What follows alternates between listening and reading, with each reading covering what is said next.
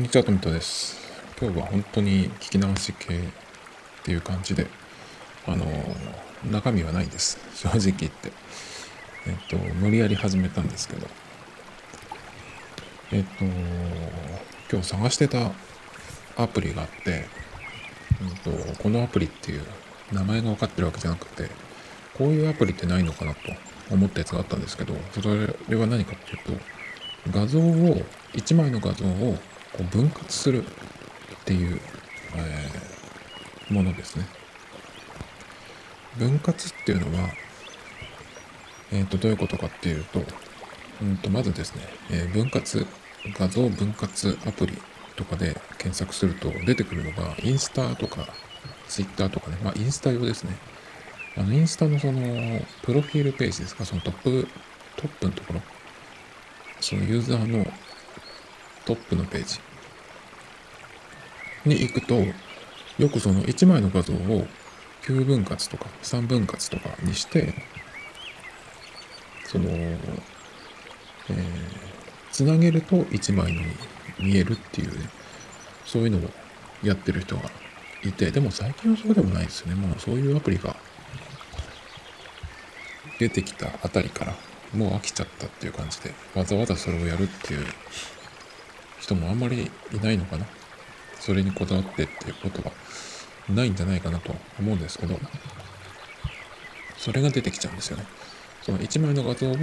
9分割とかに等分にするっていうのは、えそういうアプリは出てくるんですけど、僕が欲しいのはそうじゃなくて、あの、1枚の動画を、うんと、なんていうのかな、その、えここの部分はいるけど、ここの部分はいらない、みたいに、こう、切れるやつが欲しいなと思って。もうちょっと違う言い方をすると、あの、動画ファイルとか音声ファイルを、えっと、クリップ、トリミングするっていうのがありますけど、えっと、動画ファイルとかだと、最初のところはちょっと切って、で、そこからしばらく、うん、1分ぐらいのところは使う。で、その後、え、真ん中がいらないとかってこう切っていくじゃないですか。そうすると、欲しいところ、使うところだけが残るっていう風になるんですけど、そういう風にできないかなと思っていて、例えばさっきの9分割した写真みたいな感じで言うと、うーん正方形の画像として、左上から123で真ん中に C56 で一番下の段に789と番号が振ってあるとして1と5と7と9は欲しいとかっていう場合にそのいらないところを消す消して、えー、並べ替えるで1枚の画像にするとかっていうのを、うんと、できないかなと思って探してたんですけどなくてやっぱり。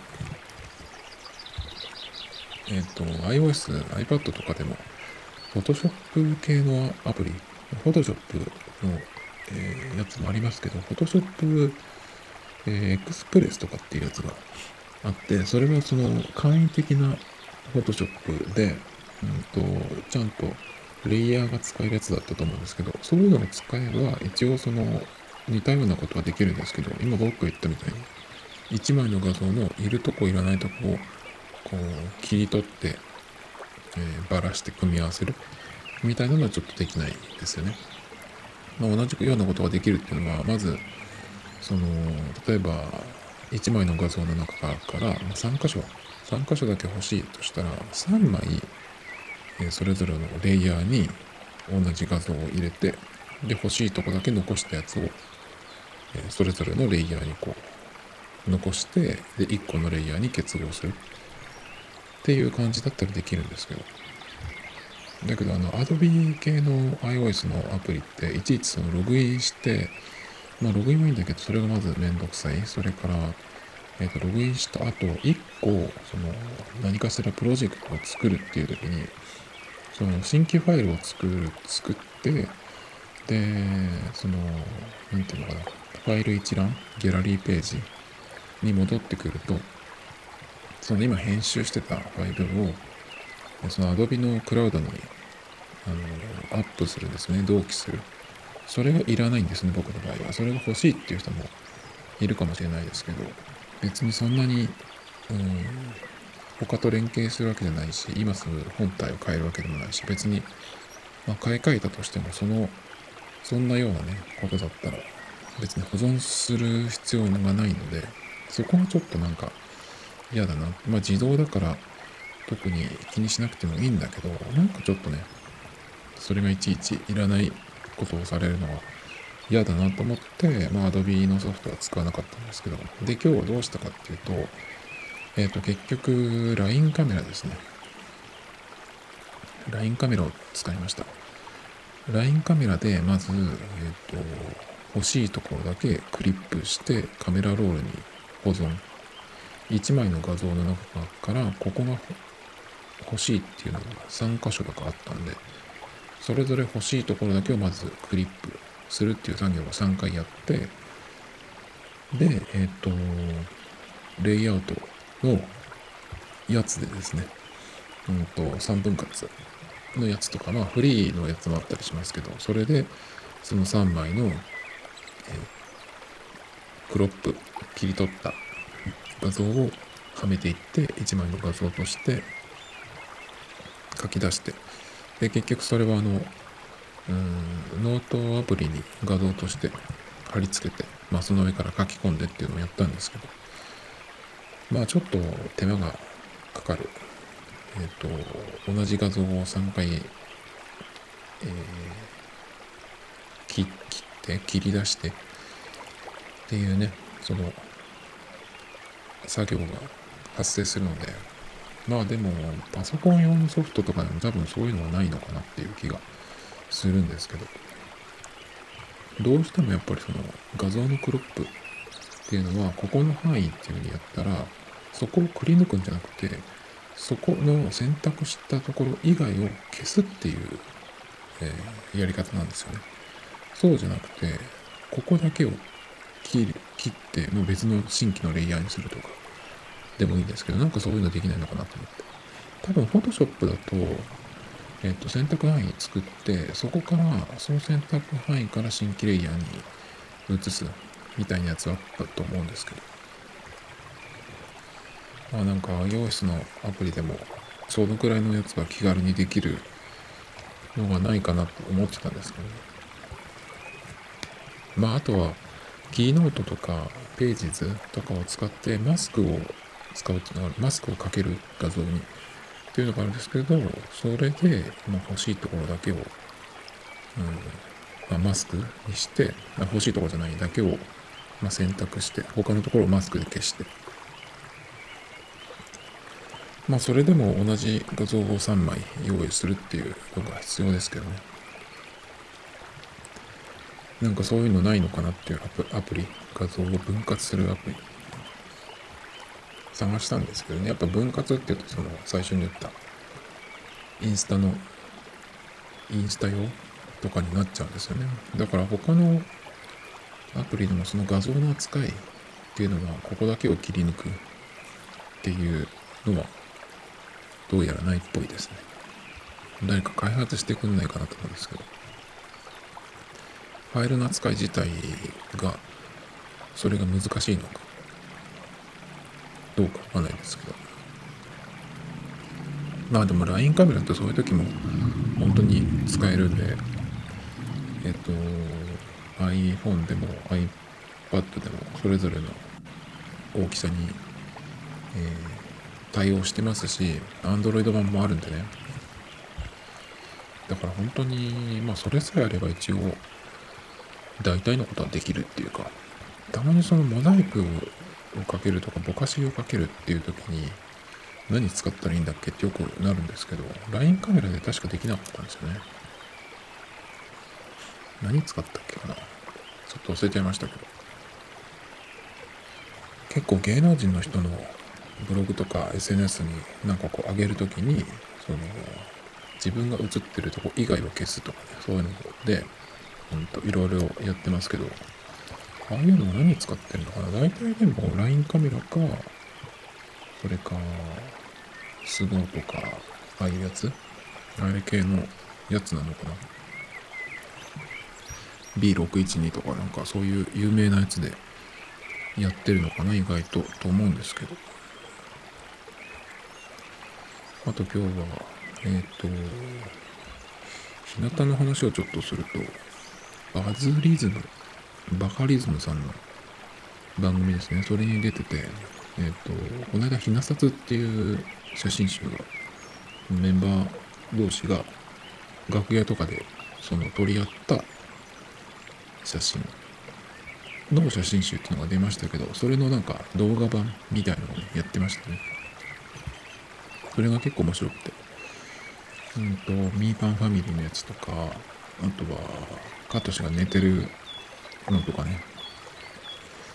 それはすごい受けてましたけど。あとはなんだっけな。うんと、なんかガム、昔のチューインガムって感じの、えー、板ガムですね。あれの方を引っ張るとパチンってなるっていうね、その、すごい昔のおもちゃがあって、それをやってて、結構マナフィーとか、ナッチョとかの、えっ、と、リアクションが面白かったんですけど、あと、斎藤京子どうしても嫌だって言って、その渡辺美穂がやるやつを、こう、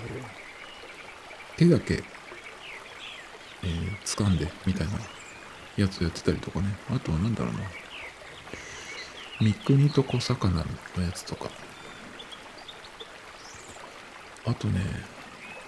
ニブちゃんのまた、えー、私服のネタみたいなのやってましたね。え、なぜか茶色の靴下から緑の靴下に履き替えるっていうのをね、あの、金村が、ミクが、金村の、うん、撮ってる、撮ってたカメラが、しっかりね、あの、捉えてて、その辺とかも面白かったですけど、ニブちゃんのあの私服のやつは無限にいけそうですけどね。あと何、何だったか忘れたけど、やっぱ川田さんがしっかりあの、なんていうのかな、えー、オチになってたっていうか、あの、しっかりね、あの、オンエアに乗ってましたね。やっぱ川田さん強いですね。この間のしゃべくりセブンもそうでしたけど。そんなところですかね。あ、と、その時に、えっと、あ、それじゃなくて、別のやつかな、なんか、ニュースゼロにキャプテンが出て、なんかその巨人の話をしてたんですけど、その時に、そのなんか気になる選手っていうので、ウィ、ウィーラー選手っていう外国人の選手がいるんですけど、結構その人が面白いっていうのを、そのおかげで知ったんですけど、ちょっと YouTube かなんかで漁ろうかなと思いますけど、あとは日向系で言うとそうだ。えっと、大きいのが発表されましたね。昨日の時点で、あの、なんか公式サイトが突然カウントダウン状態になっていて。で、今日だっけ？今日だかに発表されて、で、それが、えっと、日向だけじゃなくて、桜の方も、桜坂の方も同じ時間に、えー、カウントダウンになっていて、これは合同でなんかやるんじゃないかみたいなのが言われてたんですけど、まさにその通りで、合同ライブね、3日間のライブ、7月9日から11日っていうのが、え富士急でやるみたいですね。富士急だっけ？昔、欅の時に、その、恒恒例の毎年のライブをやってたのかな？わかんないですけど。で、その3日間の内訳が、1日目が桜。で2日目が日向で。3日目がえっとあれですよ。その合同で両方出るってね。やつで。へえっていう感じでね。意外でしたけど僕は。そういうのをやるんだってね。ななんでだろう。なんでだろうね。そのタイミングで。わかんないですけど。うん。だけどやっぱそのコロナの影響で、そのお客さんは入れるらしいですけど、野外だから入れられる。で、だけど、そのライブの時間自体は短いみたいな、短いようですね、どうやら。で、3日間でやるっていうことで。でもこれってさ、3日間行かないと意味はないっていうことはないけど、これって3日間見ないとじゃないの？って思っちゃったんだけど、どっちかだけ見れればいいっていう人ももちろんいると思うし、まず何より3日間も取れるかっていうね、全部、一人の人が。っていうのもあるんで。だからその売り出す時に3日間の投資を先に、えー、何？うん、どのくらいの数とかっていうふうに絞って、えー、売るとかやるのかな。だってどっちかだけのファンでもさその最終日はやっぱり見たいんじゃないっていう気がするんだけど両方出てくるのはね。だったら両方両方っていうか全部見たくないですかっていう、ま、もちろん見たいだと見たいと思うけど確実に見れる方法としてそのよくフジロックとかでありますけど投資のチケット。っていうのがあるんですよね。3日間とかの投資。での出入り自由とか、まあ、フェスだからっていうのがあった気がするんですけど投資券っていうのは出るのかな。でも僕なんかはどちらもっていうほどでもないけどどちらも同じくらい浅い。見方なんでもう正直ライブとか曲は全くと言っていいほど興味がないのであそうだライブそうなんだライブやるんだっていうかねそういう感じですけど。でもこれはちょっとどうなどんな感じになるのかなっていうのはまあ記事とかでもいいんでそのぐらいだけ見ようかなと思いますけど。でもこれは本当どうなのかなやっぱりあれだねこれってでもそのえー、ブルーレイとか円盤って言われてますけどそれが出たらすごく売れるでしょうね。投資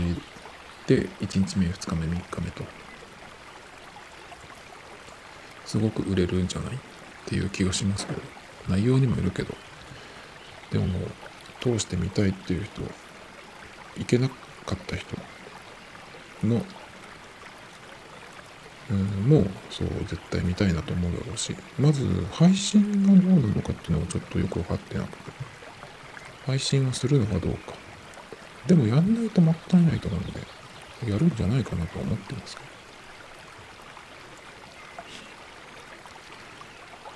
まあそんなところですかね。結構でもチケットが高いみたいですね。えっ、ー、と、1日目が、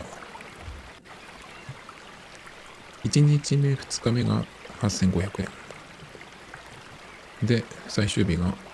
えっ、と、9500円っていう感じですね。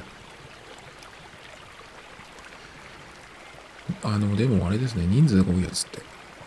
オーケストラのライブとかでもそうですけど、オーケストラライブってなんかコンサートって言いますけど、やっぱこのぐらいの1万円近くなるんで、普段はいくらなのか知らないですけど、でも8500円って結構高いよね。それはやっぱり人数を絞る分、そこが高くなってくるのかなっていう気がしますけど。やっぱここには、配信のことは書かれてないんですけど、まあ先に配信より、その、お客さん入れるよっていうことでね、あ、もう今日の、え今日って5月29日ですけど、今日の12時、お昼、お昼12時よりファンクラブ抽選選考。申し込み受付を開始っていうことでダブルケヤキフェス2021っていうことで結構ねあの時間が早いですね。最初の日7月9日金曜日これが開演が6時から18時から。で次の土曜日がえっ、ー、と日向の土曜日ですけど、これが15時から。7月10日の15時って結構炎天下だと思うんですけど、それでマスクしながらやるのか、見るのか。すごい、もうなんか修行のようなね、客席になりそうですけど、どうするのかな。そして7月11日が、え16時半から。っていうことで。まあ、未成年のお客さんとかも多いだろうから、なるべく早めにやって、早めに終わって、っていうふうにしないといけないのかなと思うんですけど、もしでもこれ3日間行けるっていうふうになった人、どうするのかな？この周りになんか、ホテルとかいいところあるのかな？僕はこういうのは絶対に行きたくないですけど、もし大ファンだとしても、なんかその、ライブとか、試合とかもそうですけど、あの、アクセスが大変じゃないですか。街中の歩いていけるようなとこだったら、いいですけど、まあそれでもあんまり大勢人がいるとこってね、あとやっぱりこういう、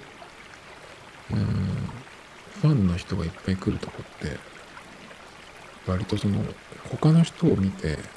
なんていうのかな、冷めるというか、我に返るというかね、そういうのがあったりする。なるべく僕はそういうのはなんか、よっぽど見たいなと思っても、映像で見るっていうのがベストですね。でもアイドルのは別に曲とかライブは全く興味がないので。まあでもね、ちょっと、うん、これはどうなるのかなっていう、いろいろその、夏の時間帯、昼間の時間帯もそうだし、それから投資っていうのをこう意識した売り方するのかなっていうのと、あとは配信はどうなるのかなっていうね。まあそんなのやるよっていう話ですね。それと、うんと、アップルウォッチの話を昨日確かしたはずなんですけど、アップルウォッチの話何したっけ？えっ、と、バンドの話だっけ？なんか2つぐらいした気がするんですけど。あ、思い出した。G-SHOCK だ。G-SHOCK の話ですね。G-SHOCK が、えっ、と、スマートウォッチ、スマートウォッチ化っていうか、下は G-SHOCK っていうのが出るよっていう話をね、したんですよ。えっ、と、それが初みたいなんですけど、多分ね。すごい、ただでさえごつい、えー G-SHOCK がさらにでかくなったっていうやつなんですけど、今日もう一個見つけまして、えー G-SHOCK のちっちゃいバージョンですね。ベビー G っていう、これも昔からありますけど、ベビー G の、えースマホ連携のやつ、初めてのが出るっていうことで、えー6月11日に出ますね。G-MS って書いて G-MIZ と読むらしいですけど、MSGB100 シリーズを6月11日に発売。えー色がブラック、ピンク、ゴールド、ライトイエロー、ライトイエローゴールドの3色展開で、えー各42,390円ですね、えスマートフォンリンクっていう機能があって、Bluetooth で連携する。専用アプリから簡単に時刻を修正できる。なるほど。修正なんでね。普通のアプローチとかは自動的になると思うんで、まあずれることはないですけど。だからあれですね、えっと、デジタル時計じゃないですね。これはアナログの時計になっていて。いわゆるその画面が液晶になっているスマートウォッチとは違うんですよ、ちょっと。スマートフォンとの連携ができるけど、スマートウォッチっていうのともまたちょっと違う。針の時計なので、昨日の G-SHOCK はデジタル時計だったので、完全にそのスマートウォッチっていう感じでしたけど、そうではない。なんだけど、えっ、と、リマインダー機能とか、えー時刻と場所を記録できるタイムプレイス機能とか、えスマートフォンを探索、探す機能も搭載。で、広告のイメージに、えっ、と、大政、大政彩さん、モデルのね、が使われていて、まあ、この辺はなんか普通の、うーん、なんていうのかな、時計っていう感じですね。この広告のビジュアルなんか見てもスマートウォッチっぽく見えないですね全然。だからまあ連携ができるよっていうことで。やはりそのスマートウォッチっていうのとはまたちょっと違う。だけどリマインダー機能とか、えー、タイムプレイスとかはね結構面白いんじゃないかな。だからこの、えー、スマホを連携した DBG でちょっとなんか操作をしとくと後で、えー、その携帯の方で見れるっていうぐらいな感じかな。なんかこういうのもいいじゃんと思いましたけどね。そんなとこですかね。あと、Apple Watch の、えっ、ー、と、バンドで一個気になるのがあったんですけど、なんていうやつだっけな。うんと、昨日あの、あれですよ。なんか、スケルトンのクリアバンドっていうのを買って、多分、早ければ明日とかに受け取れるんじゃないかなと思うんですけど、まあ、月曜日に出た時にピックアップしようかなと思ってるんですけど、それでね、ちょっと、うん、久々にその公式の Apple Watch の、公式の Apple のページの Apple Watch のところを見てたら、 Solo Loop、Braided Solo Loop っていう編み込みの Solo Loop で、えっ、ー、と、 Pride、Pride Edition っていうそのレインボーのやつね。あれが出ていて、で、その6色、7色、これはもっとかな。すごいカラフルな、マルチカラーの編み込みですね。えっ、ー、と、編み込みって、イントレチャートって言ったりするのかな？イントレチャートって言うと、ボッテガ・ベネタのお財布とかバッグとか、財布じゃないか。財布もあるかな？が有名ですけど、それ以外でイントレって言う、言うのかな？わかんないですけど。それがちょっと、あのー、いいなと思って。普通レインボーっていうと、その6色とか7色が縦にこう、ストライプっていう感じでなってますけど、そうじゃなくて、バラバラにこう、えー、その色が本当にカラフルに合わさっているっていうやつで、でもその Solo Loop なので、あの、長さ調節ができない。で、サイズは、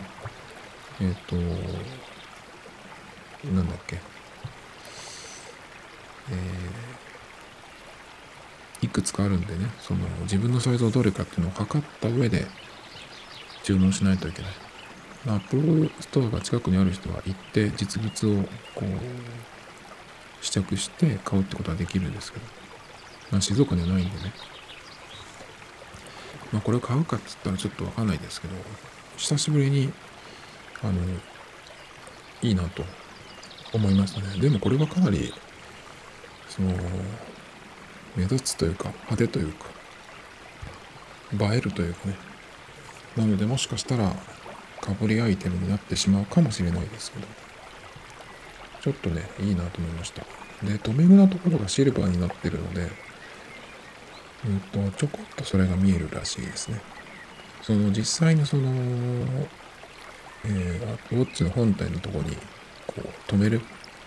ところにはその各糸が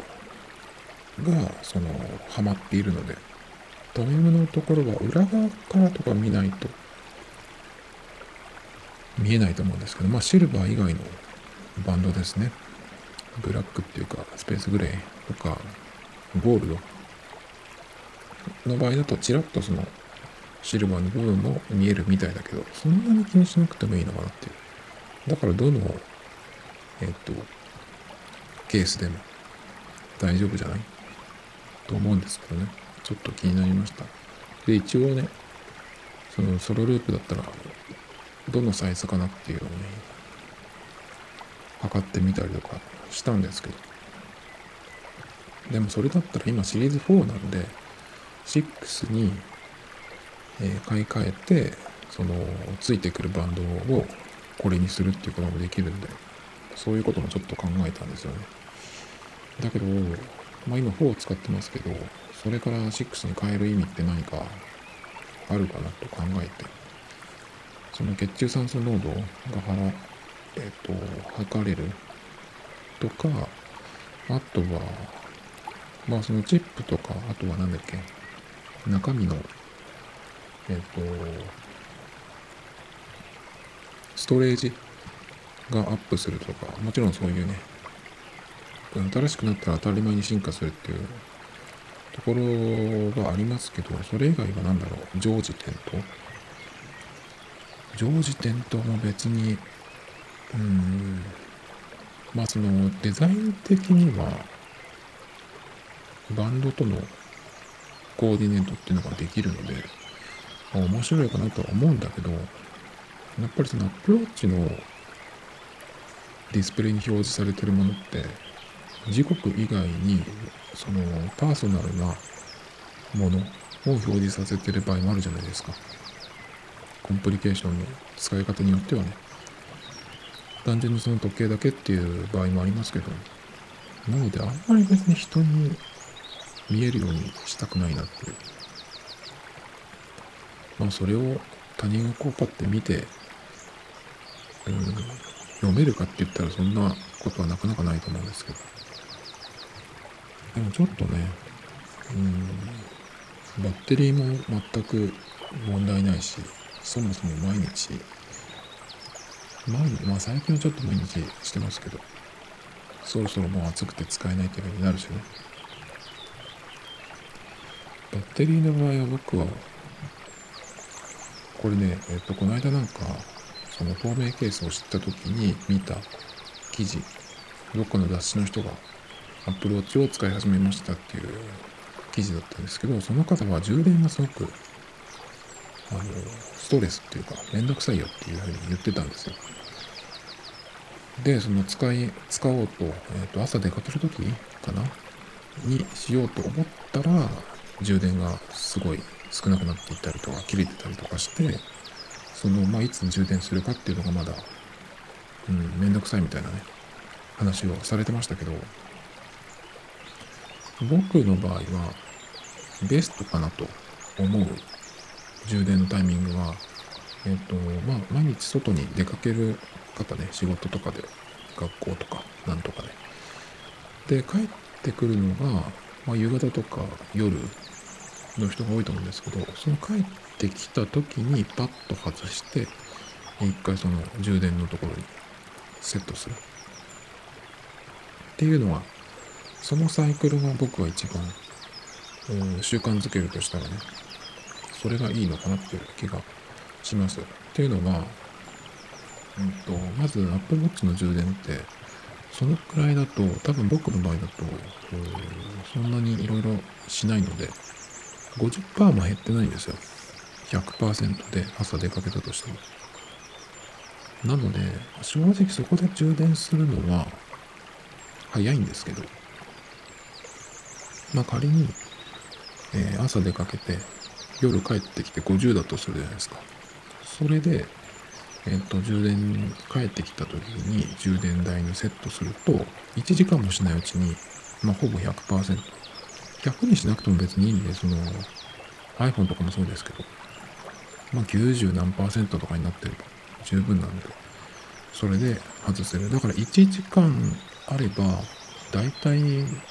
そうだな、20%とかになっていても、1時間あれば僕の場合はだいたいその100%近くになってると思うので、だいたい僕の場合は1時間っていうふうに思ってます。充電時間はね。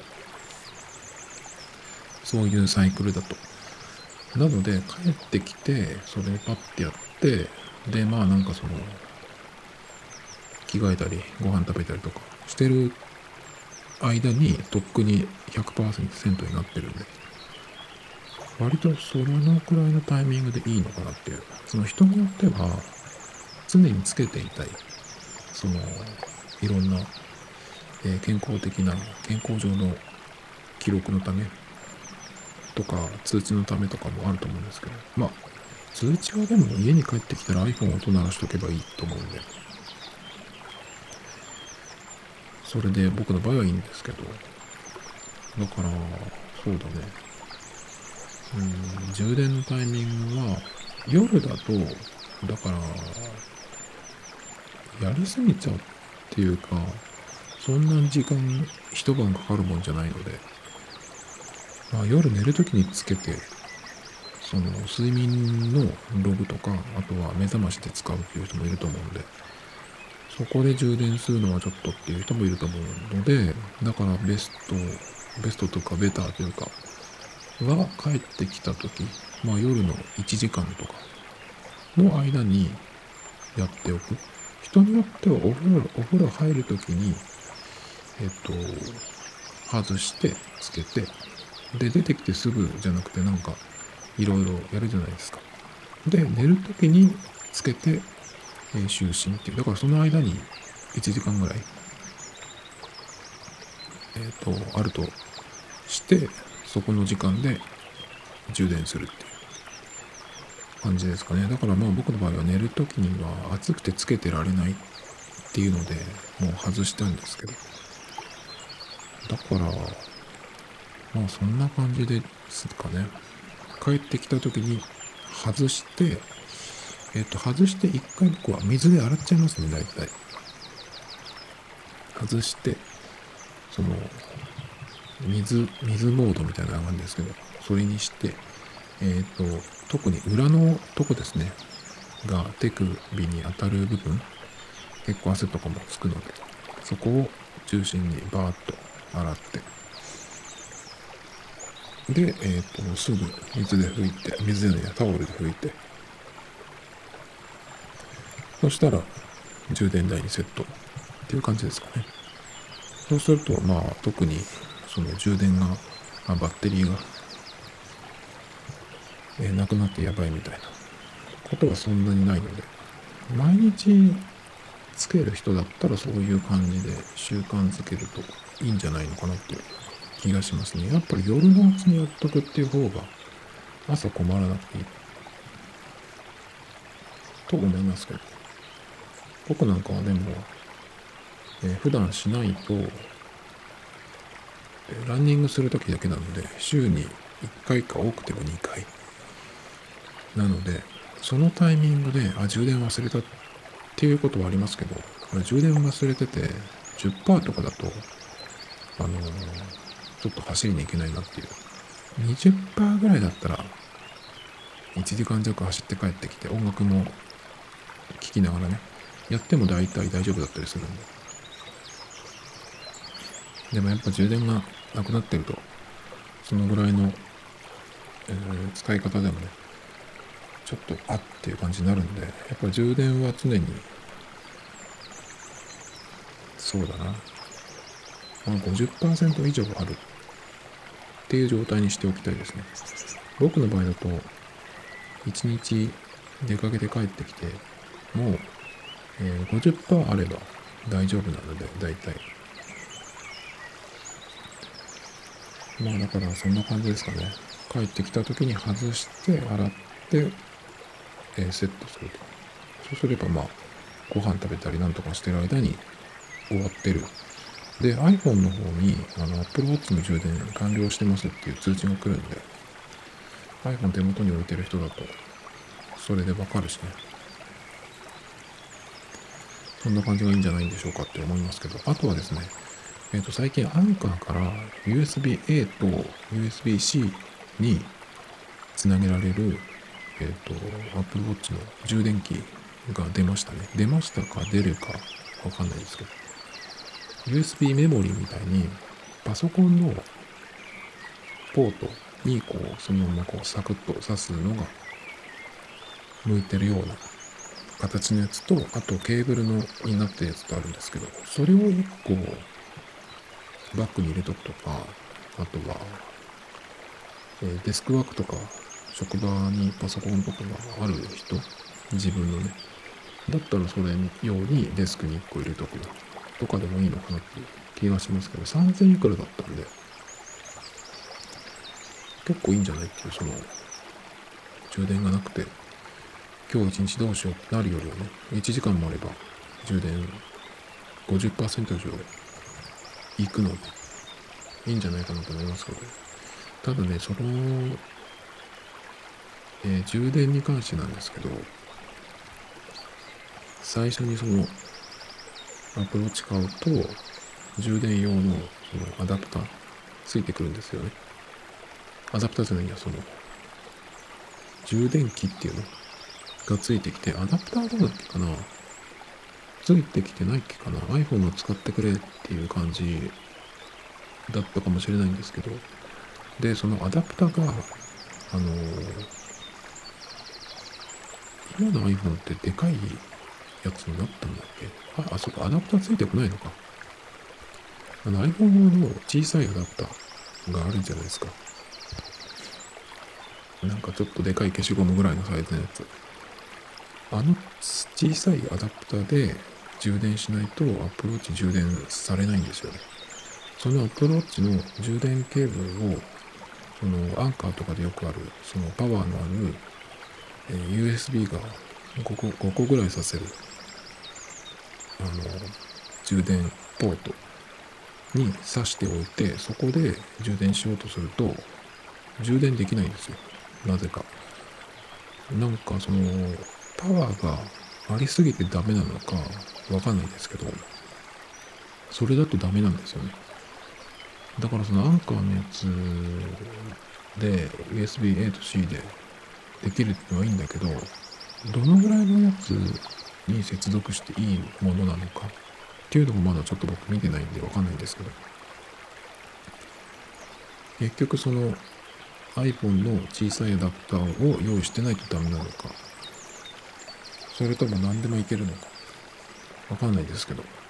ちょっとその辺がね、充電といえばっていうことで思い出すんですけど。そう、こんな感じですかね。アプローチ、まあ、あとどのくらい使うかっていうのもありますけどね。だから4から今変える意味は全くないんですよ。3の人が、その、まあ3から4に変わった時にディスプレイのそのうん角が四角いのから丸になったりとか、あとはチップもだいぶ変わったりとかしてね、そこがちょっとその、大きい境界線みたいになってるんで、4、5、6の人はまあそんなに気にしなくても今の OS も使えるんだけど、3の人だとちょっとそのものによってはっていう風になってくるんで、もし3だったら今は6に変えるっていうのはあるかもしれないですけど、基本的に決済手段と、それから、ランニングするときだけ、ぐらいの使い方なので、4から6に今変えるっていう意味ね、全然ないなっていう気がしますね。だからもう、何？今、もうすぐ6月ですけど、あと3ヶ月もすれば次のやつがどんな感じになるかっていうのが出てくるはずなんでね、情報とか発表が。iPhone もそうですけど。まあだからそれまで待って、その間にこのシリーズ4が、うーん、使えなくなる。寿命が来るってことは考えられない、ないと思うんで。まあ今買うことでもないですよね。あとそれでそのサイズを測ったりしたときに、じゃあ何にしようかなって思ったんですけど、シリーズ6だと、6とか、えっ、ー、と、SE とかでも多分いけるのかな？その時にその組み合わせて買うっていうのはできるんですが、だからシリーズ6の、えー、44mm のブラック、スペースグレーの、それから、え、ブレイデッドソロループのマルチカラーとかっていう風にして買うっていうことはできるんですけど、僕走る時に使うんで、あの、ナイキのやつがいいなと思って、そうすると、あの、ナイキの文字盤っていうのがあるんですよね。だからそれがいいかなと、次は。と思ってたんですけど、ナイキの方にすると、シリーズ6っていうのは変わらないんだけど、その組み合わせられるバンドが、ナイキのやつに限られるんですよね。それがちょっとうーん、それじゃ無理かなっていう。だから今その、ソロループのマルチカラーのやつがいいなと思ったんだけど、ケースのをケースをナイキのにするっていうのはできないんですよね、その組み合わせは。ナイキのスポーツバンドで水色のやついいなと思っているので、まあそれも、もしね、ナイキのだったらそれに、うん、しますけど、でもソロループのマルチカラーのやつもいいなと思ってるんで、もしそのナイキのを買おうとしたら、えー、そのマルチカラーのソロループを追加でね、買うっていう風になっちゃうんで、ちょっとこう、1万円ぐらいアップになっちゃうんですけど、それがちょっと残念でしたね。ナイキのケースでも、その全部のバンド、まあ、エルメスは、あの、特別としても、普通のアップルのやつは選べるようにしてほしかったなと思いますけどね。そんなとこですかね、今日は。あと、全然話変わりますけど、YouTube のトップページに僕の、あの、昔の AC ミランのサッカーの、えー、なんか動画が、のサムネイルがあって、ロナウジーニョと、ロナウジーニョの動画かな？ロナウジーニョがミランにいた時のやつで、その、その時一緒にいたパトっていう選手がいるんですけど、アルシャンドレ・パトかな？ブラジルの選手だったか、アルゼンチンの選手だったか忘れちゃいましたけど、その選手との、そ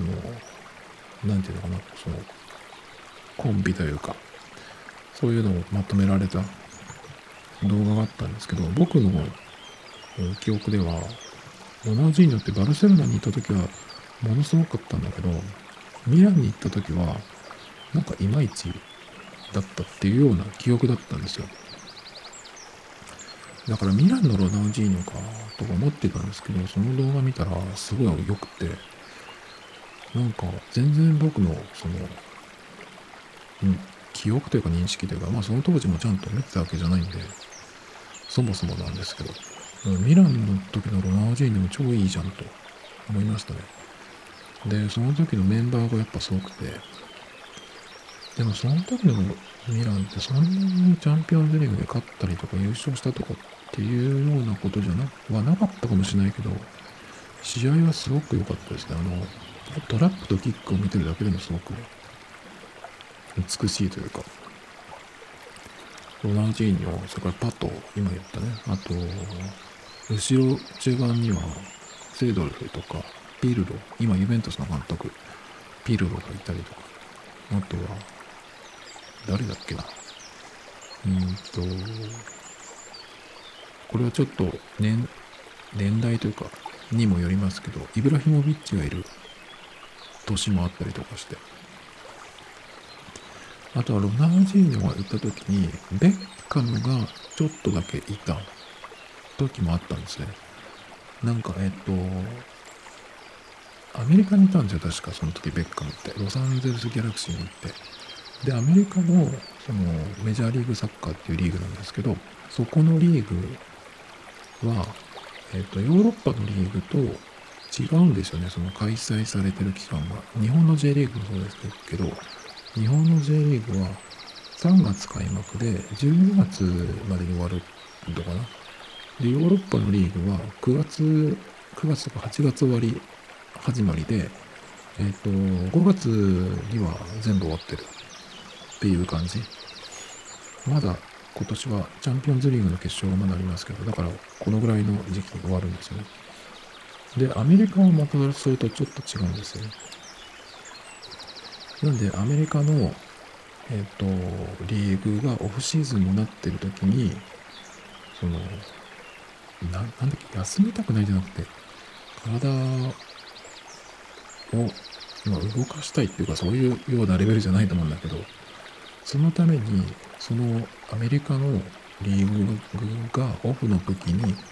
AC ミランにレンタル移籍とかっていう、確かベッカムやってたんですよね。すごいやるなと思ったんだけど、その時に、えっ、ー、と、試合に出てる動画とかもあったりして、なんか、レアルにベッカムがいた時もすごかったけど、ジダンとか、ブラジルのロナウドロベカルとか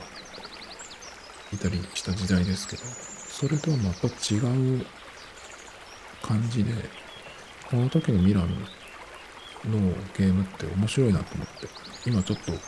ロナウジーニョミランで検索していろいろ動画を見ようと思ってるんですけどなんかねすごくいいですね。イブラヒモビッチがいる時もすごく良くてその最初に見た動画はロナウジーニョとパトが中心のやつだったやつだったんですけど別のそのイブラヒモビッチがいるやつなんか見るとそのイブラからパトへのそのボール連携というかパスがあったりとか、まあ、その逆とかねそこにロナジーニョとかセイドルフが絡んでくるやつとかねすごい面白いんですよね。だからミランロナウジーニョのミラン時代ってなんかそのもう全盛期過ぎたみたいな感じで思ってたんですけどいや全然そそんなことなくて僕は何を見てたんだろうっていう感じなんですけどねだからちょっとしばらくこれを漁ってみようかなと思うんですけど、だけどこういうのを見たいなと思った時に、どういうふうに探せばいいのかなっていうのがわかんないですよね。ま、ロナウジーニョに検索すると、ロナウジーニョのいろんなそのプレーっていうのが出てくるけど、ミラン時代の、うん、プレーを見たいそれも出てくるんだけど、ロナウジーニョがいた時代のミランの試合を見たいってなった場合に、なんかあるのかなとかって思ったんですけど、ちょっとそれを探すのが、あの、難しいですね。Tomato Times Podcast. This program was broadcasted you, Anchor FM.